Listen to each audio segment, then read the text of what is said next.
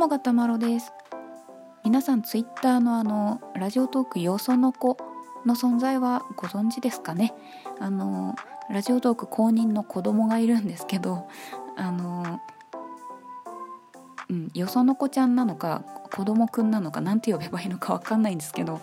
あのネタくれてリプくれたらネタ振るよって書いてあったんでじゃあお願いしようかなと思ってあのネタちょうだいって言ってみたらあそしたらなんか私のサイトとか YouTube とか Instagram とかちゃんと一通り見てくれたみたいでいやそこまで見てくれるなんてと思ってびっくり。なんか嬉しかったです。でなんか私がボールペン画をあのボールペンで細かい線画を描いているっていうのを見てくれてあの子供子供くんから、えー、線画に興味が出てこれから始めたくなった僕にとってどこから始めればいいのかとか何を参考にしてるかとか教えてほしいぞとリクエストをいただきましたので、えー、今日はイラストの話をしようと思います。ねあのデザイン学校に通ってたんであの絵が上手い人の特徴というかまあこう何て言うの？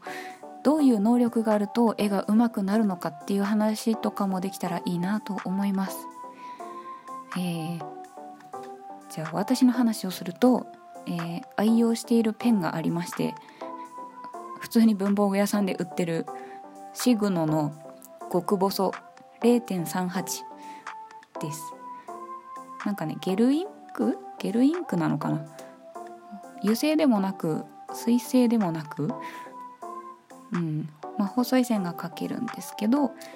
昔はねもう細ければ細いほどいいと思ってたんですけどあんまり細すぎるとなんかね力入れた時ペン先がダメになりやすかったりとかしてでも細かい絵を描くので細い線が細い線が描けるボールペンがいいなと思ってこの0.38くらいだとなんかね細い中でも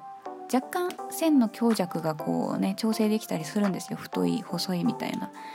なのでちょっと気に入っています。うんまあ紙はね割と普通のノートみたいな紙に書いちゃってるんですけどあのなんだ表面がちょっとツルツルしてる剣都紙とかだと、まあ、紙によるんですけどインクをすぐ吸わなくてこう表面に残っちゃってるところを手でシャッて書いこう触っちゃったりするとインクがシャッてなっちゃって汚くなっちゃったりするんですよね。なのでインクが割とすぐしみる紙を選ぶようにしてます。あとねペンが細いんであの引っかかっちゃったりするのであの画用紙とかこうザラザラしたデコボコした紙とかは避けるようにしてます。うん。まあ問題は何を書くかですよね。うん。何を書くかですよね。私ね結構見たまま書くのはまあ割と得意なんですよ。デッサンとかね。なので何か具体的な動物とか植物とかを割とリアルに描きたいと思った時は動物園とか自然公園とか行って写真を撮ってきて写真を参考に見ながら描いたりとかしてるんですけどまあそれで問題なのが参考になるものがない場合ドラゴンとかさそうするとね具体的な絵が描けないんですよね私ね。あのうん まあそれが悩みなんですよ。私そうデザインの学校行ったんですけど結構ね幼稚園生ぐらいの時から絵描くのは好きだったんですよ。で上手だね上手だねって言われて育って、まあ、高校生ぐらいまではクラスメートにも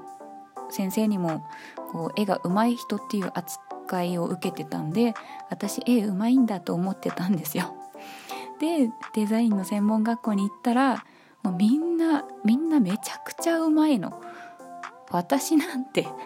底辺ですよ。上には上がいてさらに上がいてもう入学当時はね本当にやる気なくしましたよね。でまあ周りの絵上手い人を見てて思ったのがうんまあ、どういう能力があると絵が上手いのかっていうのをねちょっと観察してみたんですよ。で私が行き着いた答えというのが まあ、デッサン力と、えー、観察力と想像力これが全部兼ね備えてるともうめちゃくちゃ目がえ目じゃない。絵が上手い人っていう感じだったんですよね。あのあまあここで言う想像力っていうのはあの映像を、うん、情景とか映像をはっきりとこうなんだろう思い浮かべることができる能力。私にそれがないんですよね。あの私小説とかめちゃくちゃ読む人なんですよ。だけど映像が浮かんでこないんですよ。こうなんかなんかねぼんやりとモヤモヤした感じでは浮かんでくるんですけどはっきりとはしてないんですよね。でも人によってはこうドラマを見てるような感じではっきり思い浮かぶっていう人がいるんですよね。皆さんもそうですか？私がダメなのかな？うん。なんかそういうはっきり思い浮かぶっていう人はもうデッサン力さえあればその映像を見たまま描けばいいんで、ね、羨ましいなと思うんですよね。でそのデッサン力とは何かって今度なるんですけど、えー、デッサンの先生が言ってたのでこれは間違いありません。思い込みを捨てて見たままを描くという簡単そうで難しいんですよね。人間ってすごい思い込みが激しいらしいんですよね。例えば、えー、普通に考えたらこう近くのものより遠くのものが小さいっていうのが当たり前じゃないですか。遠近法遠近法でこう立体感を表現するのに絵を描く時も近くのものを大きく描いたりしますよね。でもそれにこう固定観念に縛られてるとね人間の体とか描く時に苦労するんですよ。人間の肩って、えー、右の肩から左の肩までのラインって直線じゃないんですよね。こう湾曲してるっていうかこう背中側に膨らんでるうん曲線なんですよ。そうすると、えー、体を斜めにした時に手前にある肩より奥側にある肩の方が長く見えるっていう不思議な現象が起きるんですよね。うん、まあ長いっていうかまあまあ絵にすると大体同じぐらいとかになるのかな。まあ、とにかく近くの肩を大きく描きがちなんだけど実は違うっていうねそういう思い込みを捨てて見たままを描くように心がけるっていう、うん、そういうデッサン力。で、えー、なんだ、えー、言ってないのが観察力。観察力も必要なんですよね。まあ、デッサン力とも似てるっちゃ似てるんですけど日頃から観察しておくっていう。人間の手の関節はどんな風に曲がるのかなって。第一関節って第二関節に比べてそんなに曲がらないなとかね。あと服のシワってどんな風にできるのかなとかね。こう日頃から観察してるとあの目の前にこうモデルとか参考がなくても不自然じゃない絵が描けるっていうね。というわけですよ。まあしかしながら私にはね残念ながら想像力がほぼない。で観察力もあんまりない。まあその代わり私は根気強いっていうかこう同じ作業をひたすらやっても平気っていう特性を持ってるんですよね。んで最近ちょっとあのひたすらノート1ページにお花を描き続けるとかお菓子のイラストを描き続けるとかもう猫とかうさぎを描き続けるとか、まあうん、あとは模様みたいなのを描き続けるみたいなスタイルを確立しつつあります。もうね想像力がないんでどんな出来上がりになるかっていうのを全然想像できないまま書き始めるんですけど、まあ、逆にそれが面白いかなっていうね、まあ、そんな私が えー、これから線画を始める、えー、子供くんよその子ちゃんにこう何を書くのをおすすめするかっていう 私なんかがおすすめしていいのかっていう感じなんですけど、まあ、線画を始めるにあたってこれいいんじゃないかなと思ったのが、ま、ちょっとなんだろう。私はそれを参考にしたわけじゃなかったんですけどなんか知らずに似たようなことやってたっていうあのインスタグラムですごい細かい線画を描いてるイラストをいろんな人が描いてるのを発見してなんだこれ私のイラストとちょっと通じるものがあるなと思って開いてみるとみんなゼンタングルっていうタグをつけてるんですよね。ハッシュタグ。でゼンタングルって何ぞやと思って調べてそしたらなんか数年前からちょっと一部で流行ってるらしくてこうなんだろう。